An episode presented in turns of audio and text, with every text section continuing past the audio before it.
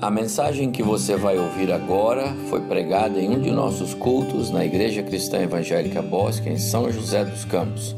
Ouça atentamente e coloque em prática os ensinos bíblicos nela contidos. Anamnese da Cruz. Eu já usei esse título aqui em alguma ocasião para outra outro cenário, mas agora eu quero pensar na cruz.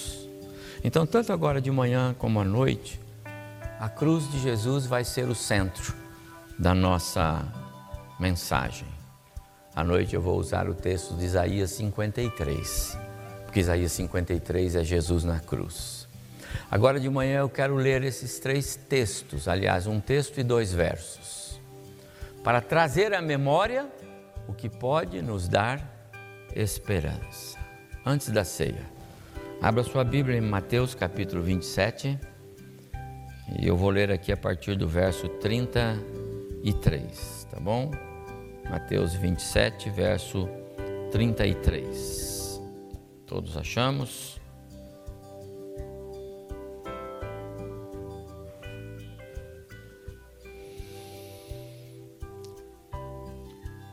E chegando a um lugar chamado Gólgota, que significa lugar da caveira, deram-lhe a beber vinho com fel. Mas ele, provando-o, não o quis beber. Depois de o crucificarem, repartiram entre si as suas vestes, tirando a sorte. E assentados ali os guardavam por cima da sua cabeça puseram escrita a sua acusação: Este é Jesus, o Rei dos Judeus. E foram crucificados com ele dois ladrões, um à sua direita e outro à sua esquerda. Os que iam passando blasfemavam dele, meneando a cabeça e dizendo: Ó, oh, tu que destróis o santuário em três dias o reedificas, salva-te a ti mesmo, se és filho de Deus e desce da cruz. De igual modo, os principais sacerdotes, com os escribas e anciãos, escarnecendo, diziam: Salvou os outros, a si mesmo não pode salvar-se. É rei de Israel, desça da cruz e creremos nele. Confiou em Deus, pois venha livrá-lo agora, se de fato lhe quer bem, porque disse: Sou filho de Deus. E os mesmos impropérios lhes diziam também os ladrões que haviam sido crucificados com ele. Desde a hora sexta, aqui é meio-dia, até a hora nona, são três da tarde, houve trevas sobre toda a terra. Por volta da hora nona, clamou Jesus em alta voz, dizendo: Eli, Eli, lema sabactane, que quer dizer: Deus meu, Deus meu, por que me desamparaste? E alguns dos que ali estavam ouvindo isso diziam: ele chama por Elias. E logo um deles correu a buscar uma esponja e, tendo-a embebido em vinagre e colocando na ponta de um caniço, deu-lhe a beber. Os outros, porém, diziam: Deixa, vejamos se Elias vem salvá-lo. E Jesus, clamando outra vez com grande voz, entregou o seu espírito. Eis que o véu do santuário se rasgou em duas partes, de alto a baixo, tremeu a terra e fenderam-se as rochas. Vou aproveitar e ler dois versos. Lucas 23, 34. Lucas 23, 34, porque Lucas acrescenta uma informação que Mateus não colocou na sua narrativa. O texto é o mesmo, é a crucificação de Jesus, mas Lucas colocou uma informação importante verso 34 do capítulo 23 de Lucas. Contudo, Jesus dizia ali na cruz, tá bom? Pai, perdoa-lhes porque não sabem o que fazem. Então, repartindo as vestes dele, lançaram sortes. Agora, o outro verso é João 19, 30. Também Agora, a cena da cruz na narrativa de João.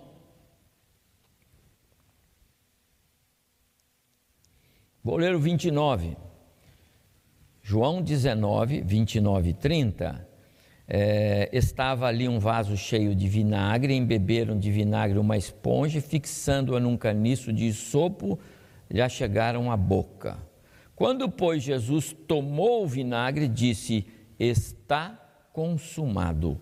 E, inclinando a cabeça, rendeu o Espírito, entregou-se. Amados irmãos, é, essas passagens que nós acabamos de ler, elas são marcantes para nós fazermos uma anamnese da cruz. Essa palavra é uma palavra grega que quer dizer é, trazer a memória. Anamnese é trazer a memória, né? É, relembrar. Esses dias atrás, a Ive sempre me manda textos bonitos. Conversando com ela por WhatsApp, ela me mandou um texto é, de autoria do pastor Burt Parsons, né? é um pastor americano, acho que da Flórida, eu, eu li alguns artigos dele, mas o texto que você me mandou é muito importante.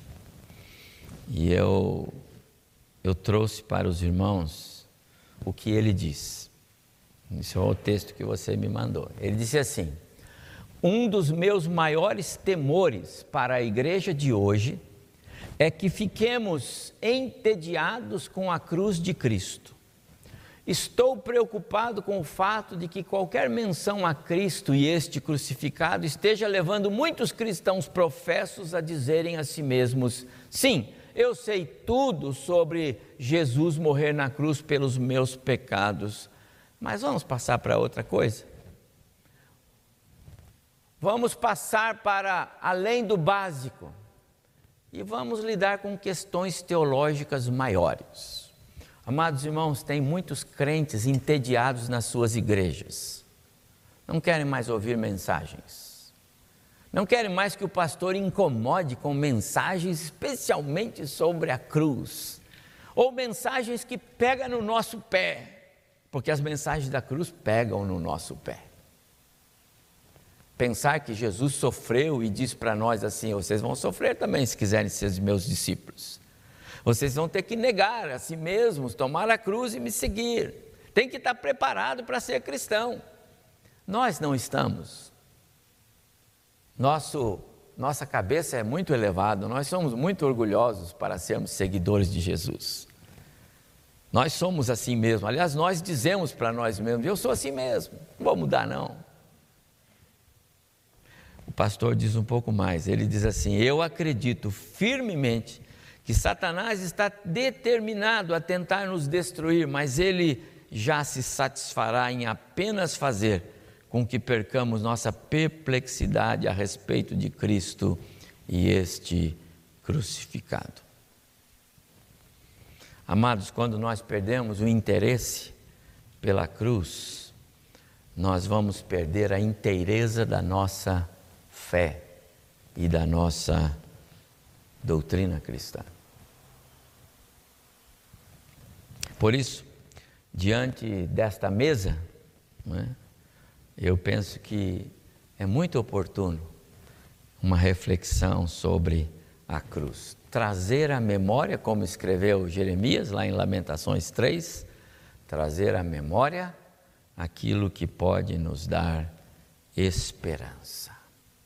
A cruz de Cristo quer nós queiramos ou não. Algumas vezes a gente fala, ai, mas pensar naquele Cristo lá na cruz, sofrendo, ensanguentado, né?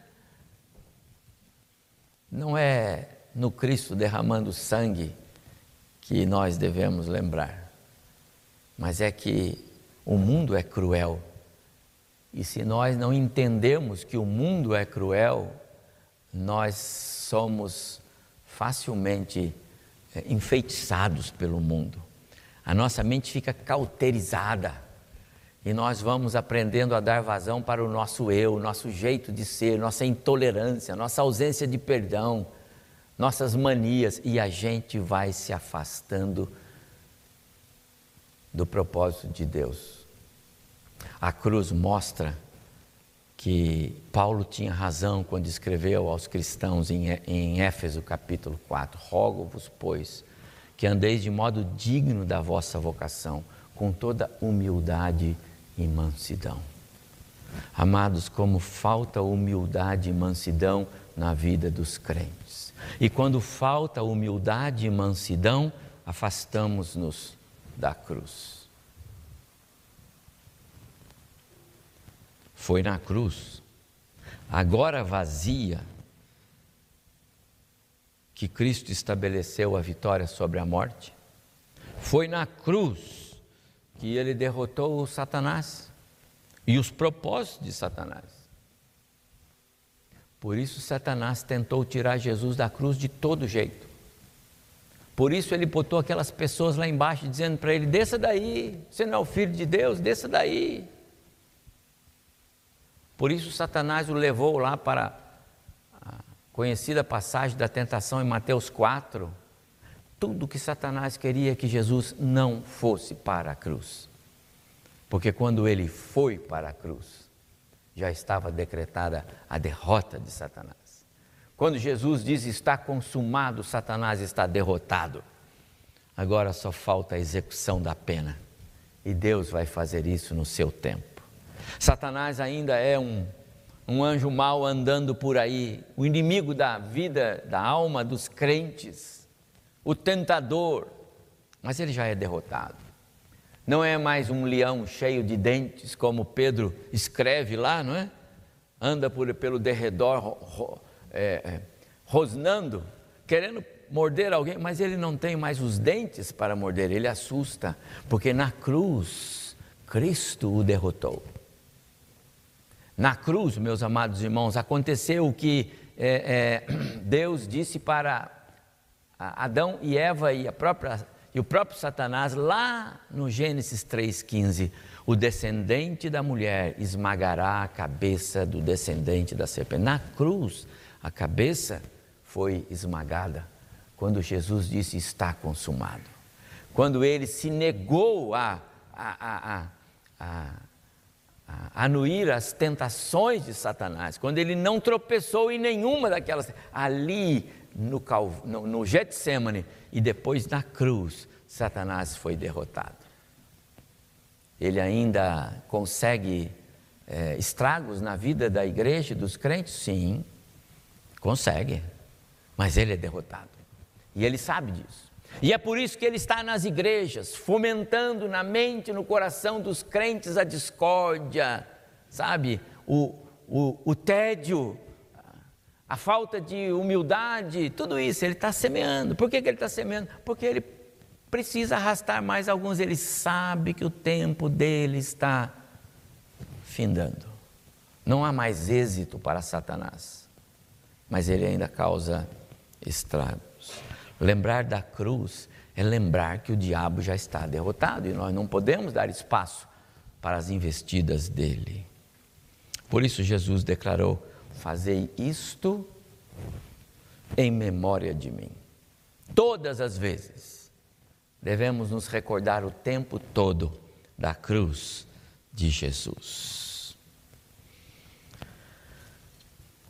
Na cruz de Jesus, nós podemos, olhando, né, fazendo uma anamnese da cruz, relembrando o ambiente da cruz, nós podemos trazer à memória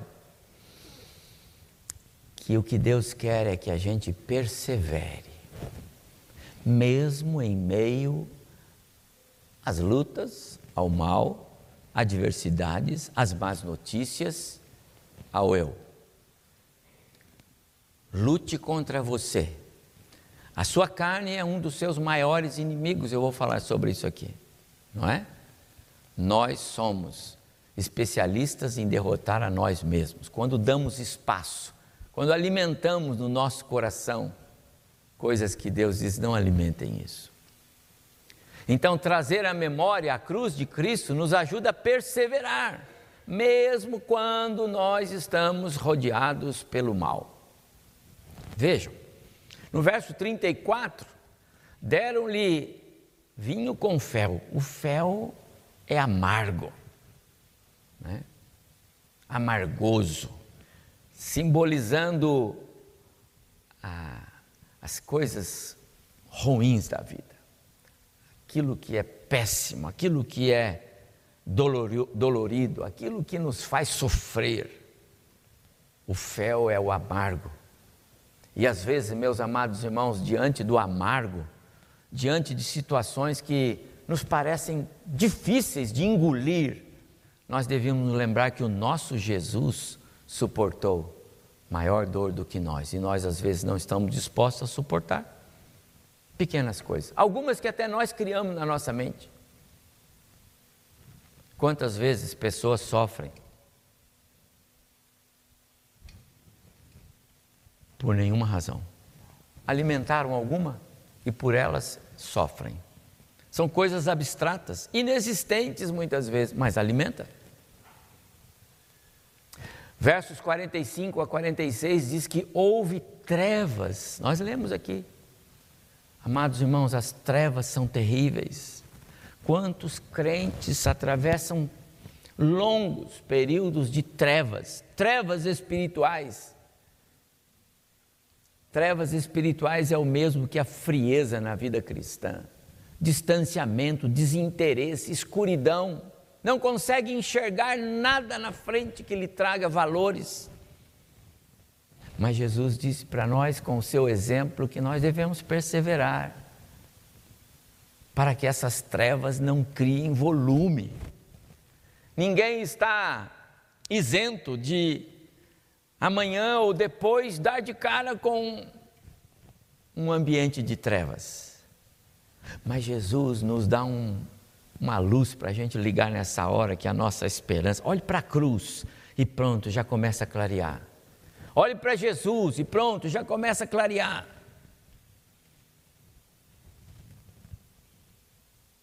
Pena que não está aqui. O, o, o Lucas está aqui, não? Seu filho?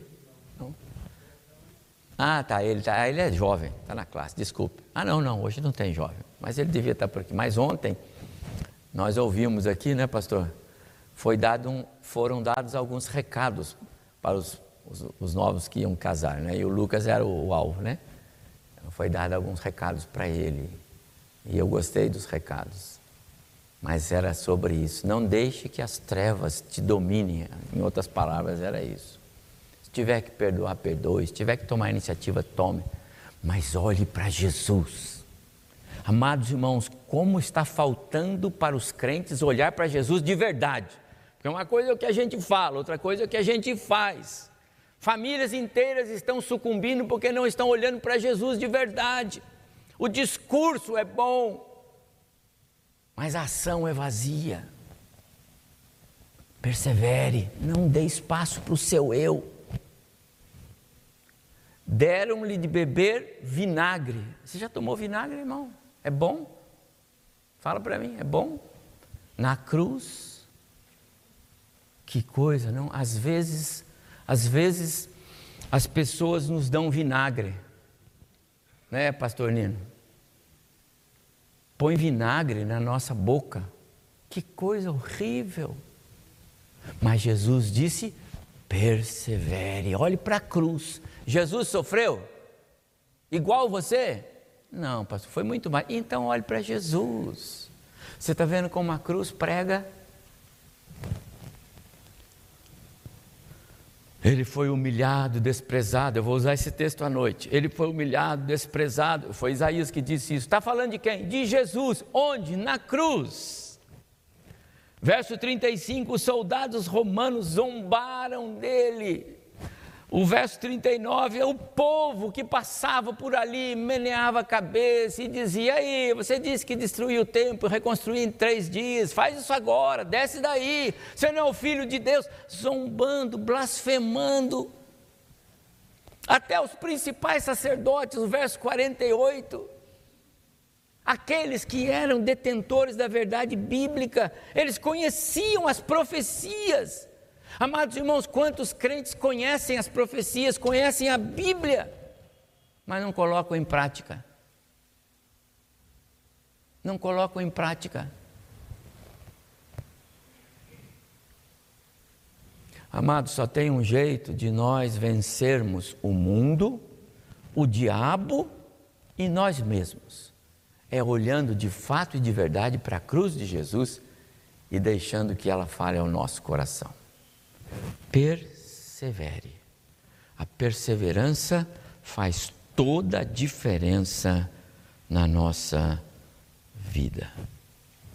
Portanto, olhe para Jesus. Traga à memória o que pode te dar esperança. Trazer à memória a cruz de Cristo vai nos capacitar a vencer, mesmo em meio à mais terrível dor, mesmo diante da mais cruel adversidade, mesmo naquele diante daquele inimigo mais sutil, eu mesmo. Quantos de nós estamos sendo derrotados por nós mesmos? Em segundo lugar, trazer à memória a cruz de Cristo capacita-nos a viver o perdão de Deus. Sabe por que muitos crentes não estão perto da cruz de Cristo, como cantamos aqui, mais perto quero estar da cruz de Cristo? Porque não conseguem viver o perdão de Deus. Receberam, mas não conseguem reparti-lo. Lá o texto que eu li de Lucas, que está dentro do contexto de Mateus 27, Jesus disse: Pai, perdoa-lhes porque não sabem o que fazem. Que hora Jesus falou isso? Na hora que lhe deram fel com vinho, na hora que lhe zombaram, na hora que lhe agrediam, na hora em que lhe deram vinagre a beber, na hora mais cruel, na hora mais terrível e Jesus era homem, como eu e você, irmãos, irmãs, ser humano. Ele, ele não era Deus. Ele nunca deixou de ter a essência divina, mas ele foi 100% homem, ser humano. Sofreu cada agressão verbal, cada agressão física, psicológica, ele sofreu. Ele sofreu, pode ter certeza. Jamais pense que ah, Jesus era Deus, Deus não deixava ele sofrer. Não, não, não, ele sofreu. Ele sofreu. Senão não seria nosso nosso modelo. Ele suportou tudo. E no meio daquela dor, ele disse: Pai, perdoa-lhes, eles não sabem o que estão fazendo.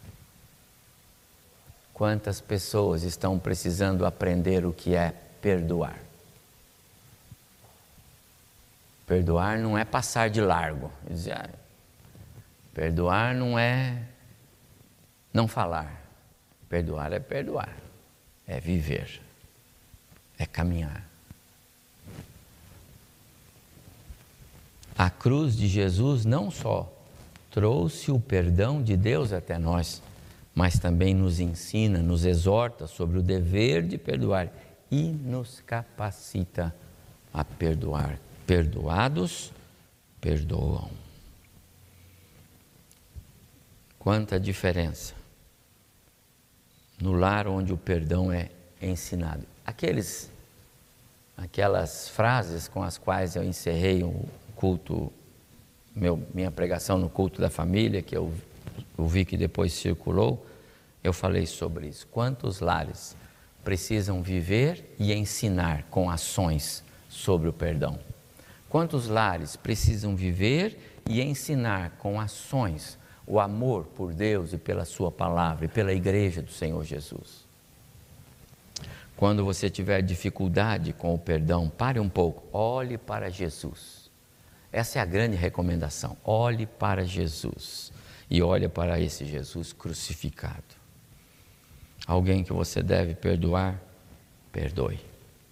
Terceiro, trazer à memória a cruz de Cristo nos conduz aos alicerces da salvação eterna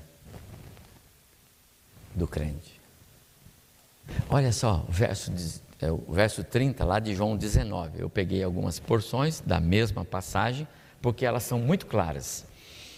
Então, em João 19, 30, Jesus disse assim: Pai, está consumado. e, inclinando a cabeça, rendeu o espírito. Morte. Morte. O que, que os homens queriam? Morte. Qual era a sede dos principais sacerdotes, dos fariseus, dos judeus que acusavam Jesus e depois de toda a população que ficou incendiada, contaminada por aquele mesmo desejo? Matar Jesus, tirar-lhe a vida, encerrar. Não deixa mais esse homem falar aqui, não queremos mais ouvi-lo. E quando Jesus diz está consumado, a morte veio. E quando a morte veio, cumpriu-se Gênesis 3,15. Definitivamente, cabalmente. Porque o diabo foi derrotado quando Jesus morre para pagar o meu e o seu pecado. É assim que é. Essa é a teologia. Por isso nós não temos que pagar nada. Por isso nós não podemos fazer nada pela nossa salvação. Por isso não adianta esforço nosso para sermos salvos. Não há nenhum mérito, nada, na, absolutamente, nem um piscar de olhos do homem para contribuir para a sua salvação. Porque se houvesse, não seria graça. Se houvesse, não seria favor. Se não houvesse, não seria o plano eterno de Deus. Ia depender de você, ou eu querer ou não querer.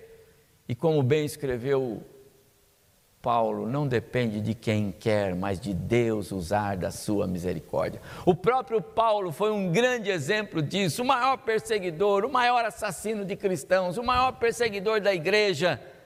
E ele disse: Um dia, uma luz muito forte brilhou sobre mim, mudou o meu coração e colocou em mim temor, amor, devoção ao Cristo que eu então perseguia.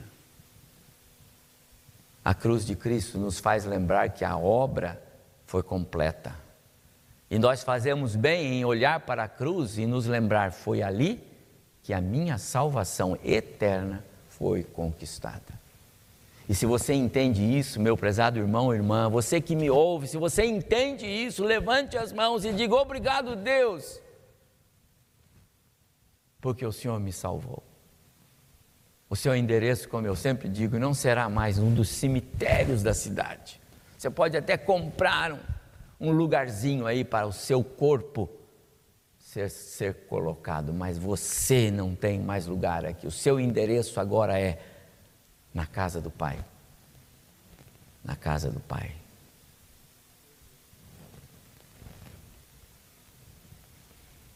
Ele assentou-se à direita da majestade nas alturas, depois de concluída toda a obra da redenção. Hebreus 1, 3.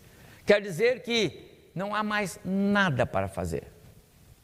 A ideia de que Cristo assentou-se à direita não quer dizer que ele esteja assentado descansando, mas essa é uma expressão para indicar ele concluiu cabalmente a obra da salvação. Por isso a salvação não depende de algo que nós possamos fazer, não depende de qualquer empenho humano, não depende de compromissos religiosos, não depende do que a gente fala ou faça. É presente de Deus.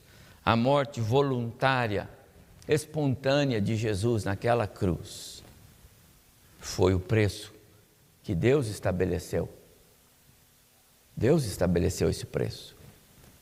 O sangue de um inocente para remir o pecado de toda a humanidade. E onde encontrar um inocente? Num casal que vai para o Amazonas ou para o interior da, do Pantanal e lá tem um filho, cria dentro de uma bolha para ver se ele não pega pecado, pois já pegou pecado na hora que nasceu. Não tem como. Em que lugar do mundo Deus ia encontrar alguém que o sangue fosse puro? Alguém que não tivesse pecado. Então Deus reuniu o seu conselho, Deus Pai, Deus Filho, Deus Espírito Santo, lá na sua eternidade passada, diz: ó, tudo isso que nós fizemos é muito bom, mas falta o Cordeiro perfeito, sem mácula. E Jesus levanta a mão e diz: Sou eu, Pai, sou eu. Está preparado, filho? Eu estou preparado, Pai. Porque Deus amou o mundo de tal maneira que enviou o seu próprio Filho para que todo aquele que nele crê não pereça, mas tenha a vida eterna. Você tem? Porque Jesus já fez a obra. Se você não tem, olhe para a cruz. Quem sabe Deus escreveu o seu nome lá também. Eu não sei. Amados irmãos, eu não sei de quantos de nós aqui Deus escreveu o nome. Porque isso não compete ao pastor da igreja, nem aos irmãos. Não adianta você ficar perguntando, e aí, Claré, será que o seu nome está escrito lá? Não adianta nada. É o Claré e Deus, é o Valdir e Deus, é o pastor Abimael e Deus, só. O que nós podemos é falar para os outros, fale para os seus filhos, fale para os seus amigos, fale, fale, fale. Mas a salvação é cada um com Deus. Ore até por aquele mais terrível e cruel ser humano que você diz: esse aí eu quero longe de mim. Mas ore por ele, porque se Deus quiser, ele vai salvar.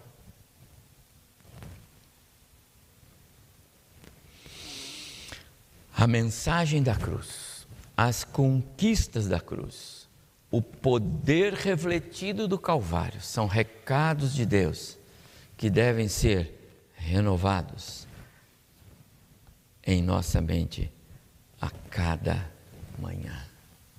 Trazer de novo a memória da cruz, é a anamnese da cruz, deve ser uma constante na nossa vida.